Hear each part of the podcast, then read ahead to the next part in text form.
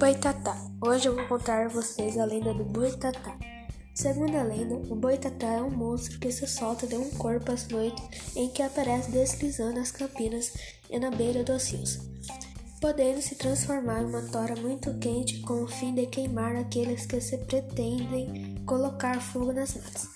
As pessoas que encontram com o Boitatá ficam cegas, morrem ou ficam loucas. Tiago Martins Sosa, sexto ano E, da Escola Chile Dor, da professora Neiva.